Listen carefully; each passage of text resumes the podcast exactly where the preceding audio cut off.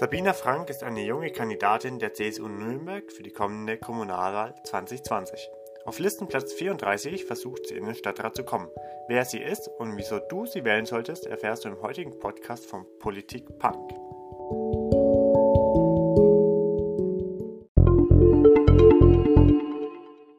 Hallo Sabina, schön, dass es geklappt hat.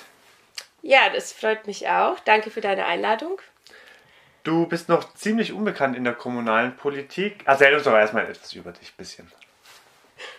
Ja, was, was soll ich sagen? Mein Name ist Sabina, ich bin 26 Jahre alt und äh, wohne in Höfen. Bin verheiratet und habe zwei Kinder und studiere Jura. So, die Kurzfassung. Ist ja schon mal ziemlich viel. Also 26 Jahre, also noch ziemlich jung für die CSU. Schon verheiratet, schon zwei Kinder. Ist schon ziemlich viel. Du hast also einen Mann. Wie schaffst du es da noch, Wahlkampf zu machen? Naja, also ich, ich sehe das ja nicht so als Wahlkampf oder als so ein absolutes stressiges Terrain, wie es vielleicht für den einen oder anderen ist, sondern ich war davor schon vor dem Wahlkampf viel unterwegs in Vereinen, auf Sommerfesten, auf Stadtteilfesten. Das heißt, im Endeffekt mache ich genau das Gleiche weiter, nur halt jetzt unter diesem, ja, unter diesem Wahlkampftitel quasi. Also jetzt nicht mehr Termine als sonst üblich. Also es ist natürlich ist es der ein oder andere mehr, weil man halt dann auch ähm, tatsächlich auch mehr mitbekommt und Nürnberg ist ja wahnsinnig groß und ich bin immer wieder überrascht, was es alles gibt. Aber es ist ja eigentlich bin ich genauso viel unterwegs wie vorher auch. Was hat dich denn am meisten überrascht, was es in Nürnberg gibt? Ich war überrascht tatsächlich. Ähm, das ist mir dann in dem ersten Jahr von meiner CSU-Mitgliedschaft schon aufgefallen, dass unsere Kirchwahlen so unterschiedlich sind. Also wer jetzt mal in Gostenhof auf der Kirchweih war und dann nach Fischbach gegangen ist, merkt, dass da wirklich ganze Welten dazwischen liegen. Okay, du studierst Jura, mhm. gibt ja auch leichtere Studienfächer. Wie kam es dazu? Wie läuft es mit dem Wahlkampf, mit der politischen Arbeit? Weil Jura ist ja ziemlich zeitaufwendig Wahlkampf oder politische Arbeit allgemein ist ziemlich aufwendig. Wo setzt du deine Priorität im Wahlkampf? Also für mich ist es jetzt so, dass ich jetzt im Januar erstmal ähm, wieder ins Studium verschwinde, weil ich Anfang Februar ein paar Klausuren habe und danach geht es dann volle Kanne in den Wahlkampf rein. Und es ist eigentlich, ja, es geht eigentlich, weil was, was viele nicht bedenken ist, dass Jura ja ähm, immer noch ein Fach ist, das du auf Staatsexamen studieren kannst. Ähm, etwas, was dir auch in gewisser Weise Freiheiten bietet, weil du ja doch, ähm, ich bin nicht BAföG abhängig, das heißt, ich kann es mir schon ziemlich, ja, ich schreibe halt so viel, wie viel ich schaffe, beachte die Deadlines, die ich beachten muss und alles andere, ja, mache ich so, wie es halt ähm, gerade funktioniert einfach. Und alles andere ist wirklich sehr viel, ja, man organisiert sich halt. Ne? Ich meine, natürlich, man steht morgens auf, man hat dann die Kinder in die Schule und Kindergarten zu bringen, man hat seinen Haushalt und so weiter. Ähm, aber dann sind sie ja nicht da bis um vier meistens. Das heißt, in der Zwischenzeit, klar, man muss seine Zeit wirklich effektiv nutzen, aber das funktioniert eigentlich ganz gut. Hast du mit dem Studium angefangen, bevor du deine Kinder bekommen hast oder nachdem? Danach also ich habe angefangen, ich habe 2011, war ich der erste G8-Jahrgang, da habe ich Abitur gemacht. Ich habe damals angefangen mit Geschichte und Politikwissenschaft, habe ein Semester studiert und dann kam mein Sohn.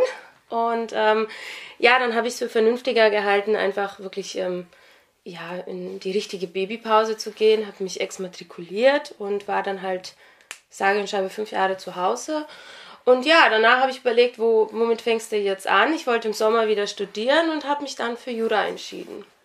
Und wie kommt man dann dazu, Jura zu studieren? Was hat dich dazu bewegt? Naja, ich, ich war immer sehr interessiert an Geschichte und an Politik und wer schon mal Politikwissenschaft studiert hat und äh, weiß, dass er sehr viel Zeit im Juridikum verbringen muss, der merkt auch, dass Jura und vor allem jetzt, ja, also jetzt öffentliches Recht, was du ja in der Politikwissenschaft auch hast, so weit voneinander entfernt ist das ja dann wieder nicht. Ne?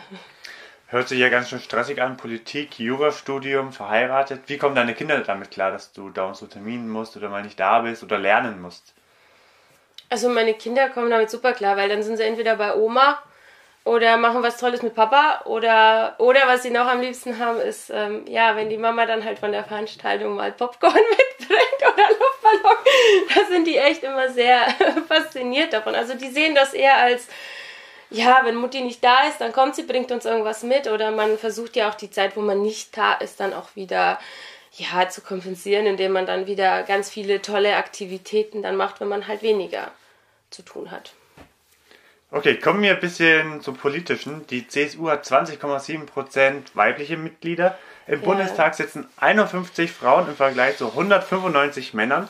Du bist eine junge Frau. Wieso gehst du ausgerechnet in die CSU? Ja, CSU, also ich meine, ähm, das klingt jetzt sehr klischeehaft, denke ich, aber ähm, ich wurde sehr, sehr konservativ erzogen von meinen Eltern, muss ich echt sagen. Also wir sind kein totaler CSU-Haushalt gewesen, das nicht.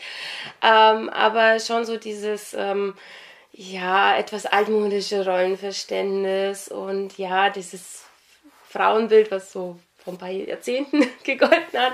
Damit bin ich im Endeffekt aufgewachsen und irgendwie war für mich von allen Parteien, man, ich habe es ja schon ein bisschen reingeschaut, war die CSU einfach auch von, von ihrer Satzung her das, was mich irgendwie, ja, wo ich sage, ich identifiziere mich nicht zu 100 Prozent, aber immer noch mehr als mit den anderen Parteien.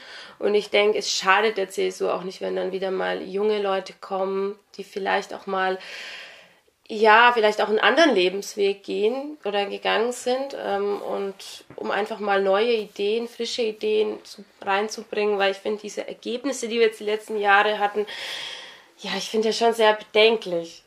Was sind denn so bedenkliche Ergebnisse der letzten Jahre? Naja, wenn wir uns die Bundestagswahl anschauen oder die Landtagswahl, wenn wir, also man kann jetzt von der letzten Landtagswahl nicht vom, von Gewinnen reden, wenn man ja auf 36 Prozent waren es, glaube ich, runterfällt.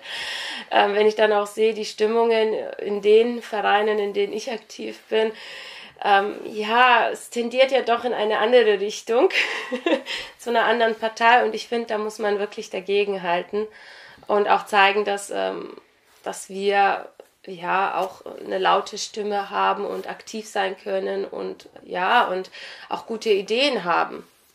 Was denkst du, ist denn der Grund für diese schlechten Ergebnisse? Oder was empfindest du persönlich als Grund für die schlechten Ergebnisse? Ja, ähm, ich denke, dass der Berufspolitiker von heute einfach den Draht wirklich zum Bürger verloren hat, weil man viel irgendwie so in Smalltalk reinfällt. Ja, man hört sich zwar die Bedürfnisse an und dann heißt es, ja, ja, ich gebe das weiter oder ja, ja, das, das müssen wir natürlich ändern und ich verstehe sie auch, ne? Aber der Bürger versteht schon, dass das einfach nur eine Floskel ist und dass da dahinter dann im Endeffekt nicht viel passiert. Und ich habe jetzt vom, von meiner Erfahrung her kann ich sagen, ich werde auch Fragen, natürlich stellt man mir Fragen, mit denen ich überhaupt nichts anfangen kann. Ich weiß noch, wie man jemand zu mir zum, beim Stadtteilfest gekommen ist und mich gefragt hat, wie ich die Digitalisierung am Arbeitsplatz in der Zukunft sehe. So. Und ich muss gestehen, ich ähm, arbeite nicht. ich habe eine Familie, ich habe ein Studium, also ich habe ähm, habe meine Lernbücher auf dem Tisch und ähm, da kann ich ja nicht drüber reden. Deswegen, und ich gehöre dann schon zu denen, die da sagen, okay, gut, wenn ich davon keine Ahnung habe, dann, dann gebe ich das einfach zu. Und ich habe das vom Bürger ziemlich oft erlebt, der dann sagt, wow, das finde ich jetzt toll, dass sie mir jetzt nicht einfach irgendeine so Standardantwort abgeben, sondern dass sie wirklich einfach dazu stehen, dass sie, ja, dass sie einfach auch mal keine Ahnung haben. Was ich denke, was auch ganz in Ordnung ist. Und aber die Sachen, die, ähm, die man mir dann nahe gibt oder nahe trägt, die, da, da höre ich schon zu und ich, ich hake auch nach. Ich frage dann auch weiter und überlege und, und informiere mich und schaue, ob, da, ob der Bürger da jetzt vielleicht ein bisschen dramatisiert oder ob da wirklich äh, ein berechtigter Zweifel mit dabei ist, ob das alles, ja, ich informiere mich dann weiter. Also es beschäftigt mich dann auch meistens dann noch auch nach, dem, nach den Terminen weiter. Wieso bist du denn überhaupt in die Politik gegangen? Was hat dich dazu bewegt? Naja, ich war schon immer jemand, der seine Nase gerne in andere Dinge reingesteckt hat. ähm, ich glaube, mein Familie- oder Freundeskreis, ja, die sehen das nicht immer als Segen. Ähm, und das war irgendwie schon immer so. Ich war in der Schule immer diejenige, die irgendwie ja auch gerne für die Schüler gesprochen hat, die, die sich vielleicht weniger zutrauen oder ähm, auch so, wir hatten auch so manche Fälle von Mobbing und solche Sachen, wo ich mich dann auch immer gerne stark gemacht habe. Ähm, und ich bin allgemein so, dass ich, es interessiert mich, was um mich herum passiert. Und ich finde, wenn ich es selber nicht mache, dann finde ich es immer schwierig, wenn man dann selber anfängt zu meckern. Und das ist etwas, was ich bei vielen sehe, die, wir kennen das ja bei Familienfesten, wir sind alle Profi-Nationaltrainer und wir sind alle der beste Politiker überhaupt.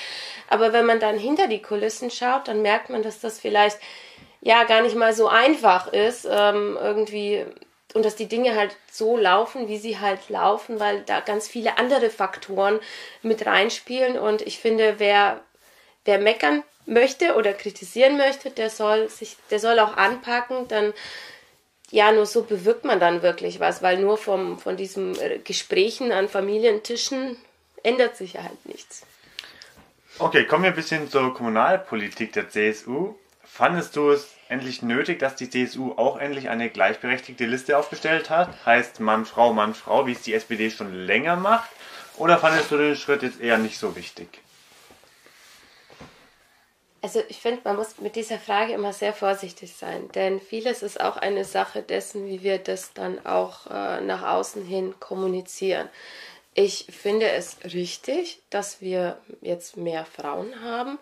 Äh, was ich aber nicht gut finde, ist, wenn man das irgendwie, was man ja dann auch medial nach dieser Ausstellung mitbekommen hat, wenn man das zu sehr auf diesen weiblichen ähm, Faktor setzt. Denn das finde ich dann wiederum eher diskriminierend. Also wenn mir jetzt jemand sagt, ja, Sabina, du bist ja weiblich, deswegen bist du auf der Liste, dann finde ich das überhaupt nicht schön weil dann ist es für mich genauso, wie wenn ich nicht auf der Liste wäre, weil ich weiblich bin. Also ich möchte schon, dass dieses Kriterium Männlein, Weiblein ähm, ja eigentlich nicht mehr so im Fokus steht, sondern dass es wirklich um Qualitäten geht.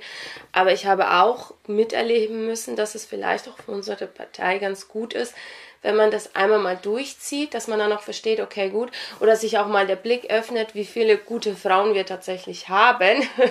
weil ich finde, eigentlich ist es eine Selbstverständlichkeit, weil wir sind nun mal 50-50 in der Gesellschaft in der Regel.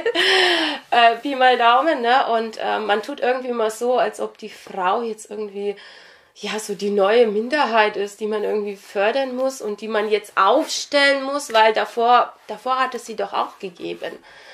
Verstehst du? Und das, das, ich finde halt, wir haben viele weibliche Kandidatinnen jetzt und ich bin begeistert von diesen Leuten, weil die alle, die kommen alle aus unterschiedlichen, mit unterschiedlichen Hintergründen, mit, sind alle wahnsinnig engagiert und ich finde eher, dass dieses Engagement einfach mehr im Vordergrund stehen sollte und nicht nur dieses Geschlechtsmerkmal.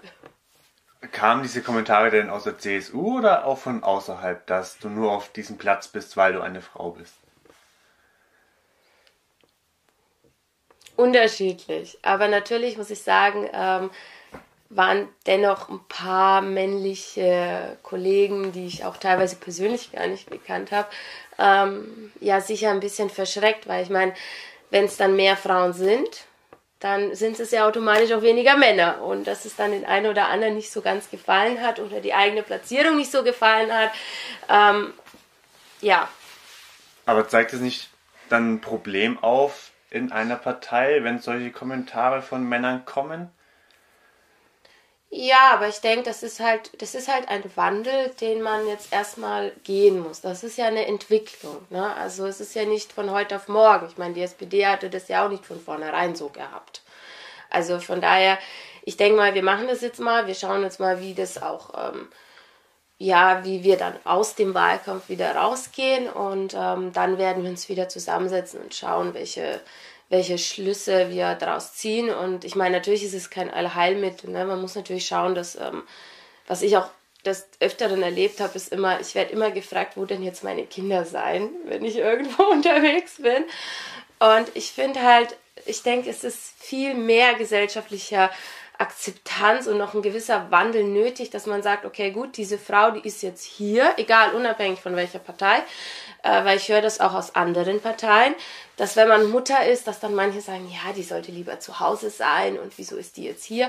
Und bei den männlichen Kollegen kommt diese Frage halt lustigerweise noch, kommt eigentlich nie vor, ja, also ich habe noch niemanden gehört, der gesagt hat, ja, ja, wenn dann, wenn der jetzt irgendwo ist, wieso ist der da? Was machen denn jetzt seine Kinder? Und wir Frauen müssen uns diese Fragen dennoch gefallen lassen. Wie stehst du denn als junge CSUlerin zum Gendern? Ist es sinnvoll oder eher schwachsinnig? Na, Gendern ist ja jetzt schon ein großer Begriff. Jetzt musst du mir mal genauer sagen, was du jetzt genau Sagen wir mal zur gegenderten Sprache. Wenn man sie schreibt. Sternchen, kein Sternchen. Ich weiß nicht, man kann, ich finde, man sollte aufhören, alles so kompliziert zu machen. Was mir überhaupt nicht gefallen hat, ist, das habe ich mal gelesen, dass man irgendwie jetzt von Elternteil 1 und Elternteil 2 besser sprechen sollte, statt von Mutter und Vater. Das ist etwas, ich finde, man kann es auch übertreiben. Ähm, natürlich bei so bei öffentlichen Geschichten oder wenn das jetzt irgendwie in Dokumenten steht, dann finde ich schon, dass das jetzt hat, ähm, dass man darauf schon hinweisen sollte oder das muss schon direkt stehen, dass wenn du wenn du jetzt eine Frau schreibst, dass dann auch die Endungen dementsprechend weiblich sind. Aber ich denke im Miteinander, also man muss es jetzt nicht ähm, haarscharf in jeder einzelnen Situation ganz berücksichtigen und dann eventuell mega beleidigt sein, wenn es mal vergessen wird. Aber ich denke, so bei dieser ganzen ja, offiziellen Post und äh, die, bei diesem offiziellen Umgang miteinander, da finde ich, sollte man schon drauf achten. Dahingehend. Okay, du wohnst im Stadtteil Höfen. Was muss hier dringend gemacht werden und was sind deine Ziele für Höfen, wenn du in den Stadtrat kommen solltest? Höfen. Höfen hat ein großes Problem und das schon seit wirklich seit Jahrzehnten. Ähm, wir haben keinen Spielplatz. es ist echt, das ist der absolute Wahnsinn. Und ich weiß noch, wo ich dann in der CSU beigetreten bin. Das war so irgendwie so, ich meine, ich habe das früher sehr oft gehört. Ich hatte ja auch eine Krabbelgruppe hier in der Kirche gehabt und äh, alle Mütter haben immer gesagt, ja, Sabina, wir haben keinen Spielplatz, wo sollen wir uns treffen? Und ich weiß noch, als ich hergezogen bin, hat es einen gegeben in der Ost Straße, Ostenstraße in Richtung Fürth. Der war jetzt nicht so ganz kleinkindertauglich. Und dann hatten wir den, die nächste Wahl war beim ähm, Kindergarten äh, von den Heiligen Schutzengeln, beim Leibessteg oder Westpark. So, mit zwei kleinen Kindern ist das wirklich mühselig, erstmal dahin zu laufen, wieder zurückzulaufen. Ähm, aber hier vor Ort hatten wir das nicht. Wir haben eher so in den einzelnen Gärten, wo dann halt ein Spielturm steht ähm, den ich auch habe. Aber es fehlt wirklich und es ist der Wahnsinn. Wir haben ja hier diese ähm, schulvorbereitende Einrichtung. Und ich habe mich dann bei der Stadt mal schlau gemacht und dann hieß es ja, dass dieser Spielplatz hinten eigentlich tatsächlich der Spielplatz offiziell für Höfen ist.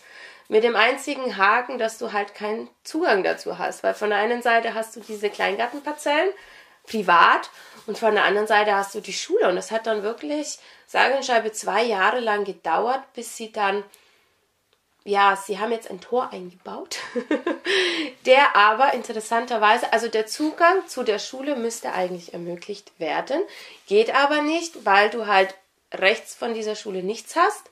Links hast du die Kleingartenparzelle und vorne hast du die Schule. Über das Schulgelände, über den Schulhof darfst du nicht rein und über die Kleingartenparzelle darfst du auch nicht rein, weil die ist ja privat. So, und jetzt haben die ganzen Kleingärter sich darüber beschwert, dass sie es nicht toll finden, dass da jetzt ein Tor ist, dass man zum Spielplatz gehen könnte, weil das wollen sie überhaupt nicht. Ne? Wohlgemerkt, es war halt noch kein einziges Kind dort außerhalb. Aber es ist, es ist der Wahnsinn. Ich hoffe, dass es in den nächsten Jahren tatsächlich man ist dran, das Thema ist nicht vergessen. Ich hoffe schon, dass meine Kinder, solange sie noch nicht im Teenageralter sind, vielleicht wirklich in Höfen mal wieder einen Spielplatz sehen. Also es ist echt, es ist echt verrückt, wenn man sich das so anschaut.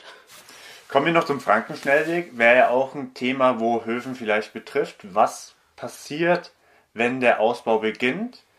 Zehn Jahre Umgehungsstraßen, wo zum Beispiel auch die Höfener Spange betroffen ist. Oder Sigmundstraße. Was hältst du davon? Also mit der Höfner Spange hätte ich ja natürlich persönlich weniger das Problem. ich wohne ja an der anderen Straße. Naja, aber die Höfner Spange, also ich habe die ist jetzt gebaut und ich muss sagen, jetzt vom subjektiven Empfinden her, wir waren ja der Meinung, dass dadurch vielleicht die Belastung der Sigmundstraße etwas zurückgeht. So, und ehrlich gesagt haben wir davon noch nicht wirklich viel mitbekommen. Ganz im Gegenteil. Wer an der Sigmundstraße wohnt und ein Auto hat, ähm, wird feststellen, dass man, wenn man an der Sigmundstraße wohnt, nur sehr schwer wieder rauskommt mit dem Auto. Es ist wirklich, es ist schwierig und es ist, es ist auch laut. Ähm, ich weiß ehrlich gesagt nicht genau, wie das dann tatsächlich funktionieren soll, wenn tatsächlich Umgehungsstraßen nur Höfner, Spange und Sigmundstraße sein sollte. Das wird nämlich schwierig, weil die Sigmundstraße ist jetzt schon eigentlich äh, ziemlich gut ausgelastet. Und äh, ich weiß nicht, wie die Leute sich das genau vorstellen. Ich hoffe, da kommen noch ein paar mehr Ideen. wie man den Verkehr vielleicht mitregulieren kann. Ähm, das muss man aber absehen. Es bleibt aber dennoch, dass ich sage, die, die Idee des Umbaus ist trotzdem eine gute Idee. Aber wir müssen jetzt natürlich daran feilen, dass, ähm, dass wir diese Situation dann wirklich auch noch erträglich lassen irgendwie. Und da sind wir aber auch eher vom Bürgerverein her hinterher, dass, dass das nicht so eine Dauerbelastung wird, extremalst. Gibt es in Nürnberg allgemein Themen, die noch nicht so klappen oder die nicht so klappen, wie du es dir vorstellst? Naja, als Mutter kann ich sagen, ähm, ja, wir haben so diese Betreuungssituation ne, mit Hort- und Mittagsbetreuung, Kita-Plätzen. Das ist schon, ähm, ich sehe das sehr bedenklich. Ich muss sagen, mein Großer hat jetzt tatsächlich einen Betreuungsplatz gekriegt, direkt in der Schule, in der Mittagsbetreuung, aber es ist, es ist wirklich reine Glückssache. Und es sind wahnsinnig viele Eltern, die dann wirklich tatsächlich leer ausgehen oder halt, wenn sie noch Glück haben, irgendwo einen Zentralhort bekommen, der irgendwie am anderen Ende der Stadt ist. Und es ist, es ist tatsächlich, es ist anstrengend, auch für die Kinder. Also wenn ich jetzt überlege, bei uns an der Schule, wir haben so eine Kurzgruppe, wir haben eine Langgruppe und die Langgruppe fährt aber an eine andere Schule, weil wir keine Küche haben. Das Mittagessen muss aber serviert werden. Ne? Die Kinder steigen von einem Bus in den nächsten hin und her, immer diese Fahrerei und du merkst schon, dass die Kinder dann etwas, ja, tatsächlich etwas müde sind. Und ich habe schon den Wunsch, dass, dass Kinder auch einfach wohnortnah auch die Betreuungsmöglichkeit bekommen, dass sie auch mal, ja, auch mal selbstständig dann noch nach Hause gehen können, ne? Was halt einfach nicht da ist. Aber ich sehe, dass immer, wenn irgendwelche Flächen frei werden, dann baut man das hauptsächlich mit Wohnflächen zu. Es entstehen immer mehr Reihenhäuser, Wohnungen, alles. Ich meine, gut, wir haben einen Mangel an Wohnungen, aber man berücksichtigt zu wenig, dass da ja auch Kinder mit dabei sind, die dann eventuell auch einen Platz bräuchten irgendwo. Und äh, das, da ist natürlich noch Handlungsbedarf da. Okay. Hm, kommen wir zu einem kleinen Aufla Auflockerungs-Entweder-Oder. Oh Gott. Easy going. Einfach eine Antwort. Okay. Karriere oder Familie? Familie. Lego oder Playmobil? Lego. Bus oder E-Scooter? Bus. Kochen oder liefern lassen? Kochen. Feuerwerk oder Lasershow?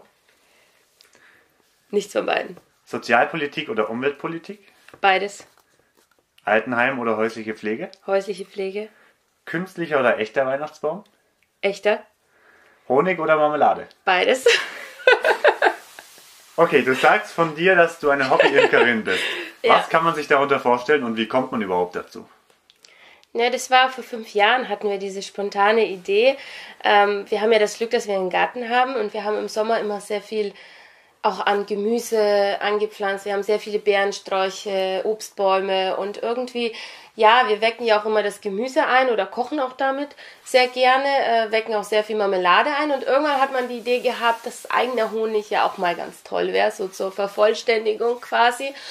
Und dann hat man sich langsam informiert. Dann haben wir uns noch ähm, einen Imker aus unserer Region, einen sehr erfahrenen Imker zur Seite geholt. Und ja, und dann kam das so Steinchen für Steinchen ins Rollen. Ne? Und ja, wir haben im Garten äh, Bienenbeuten stehen und äh, Bienenvölker und ja, und ja, schleudern dann irgendwann so ab Mai immer unseren Honig. Das ist ganz, was ganz spannend ist. Und ja, deswegen Hobby-Imker, ja, man, eigentlich ist Imker ja kein geschützter Begriff. Aber man hat sich jetzt darauf verständigt, dass man jetzt sagt, okay, vor allem auch in Wahlkampfzeiten, ähm, es ist ja eher so ein Hobby tatsächlich. Es ist nicht unser, unser Haupterwerbsmöglichkeit oder so.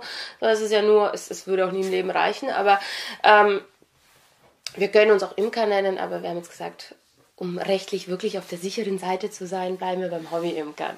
Genau, aber wir machen alles. Wir schauen sie durch. Wir behandeln sie für den Winter, wir füttern dann auch zu, wenn es zum Winter nahe geht. Und ja, wir haben dann, wir, man reist sogar mit denen, dann leitet er sich immer so einen Bus, wir haben sogar einen Anhänger und dann fährt er die auch mal in den Wald und so, damit wir auch unterschiedliche Sorten dann auch bekommen können von den Bienchen.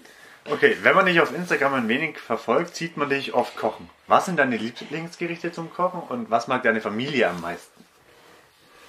Oh, ich koche eigentlich querbeet, eigentlich alles, wozu man gerade so Lust hat.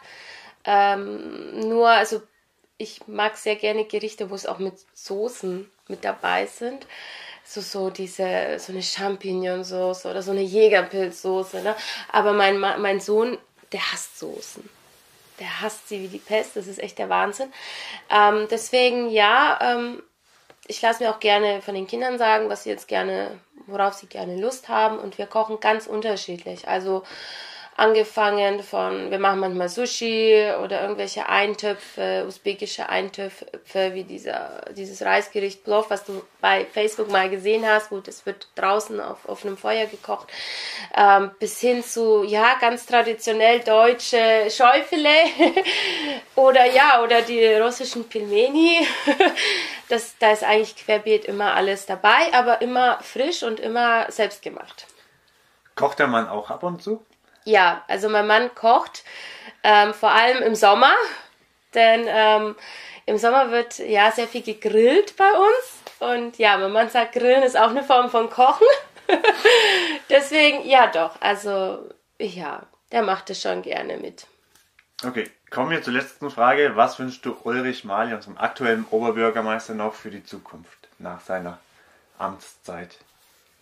Ich wünsche ihm alles Gute und dass er sich jetzt den Sachen widmet oder den, ähm, ja, den Projekten widmet, die vielleicht in den letzten Jahren aufgrund seiner Tätigkeit zu kurz gekommen sind. Ähm, und ansonsten, ja, ich wünsche jedem Menschen alles Gute.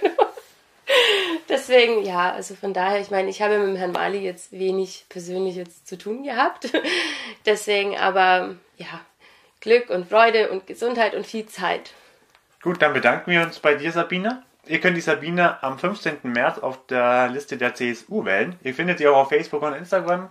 Folgt ihr doch einfach und wir hören uns das nächste Mal. Platz 34. Hast du nicht gesagt.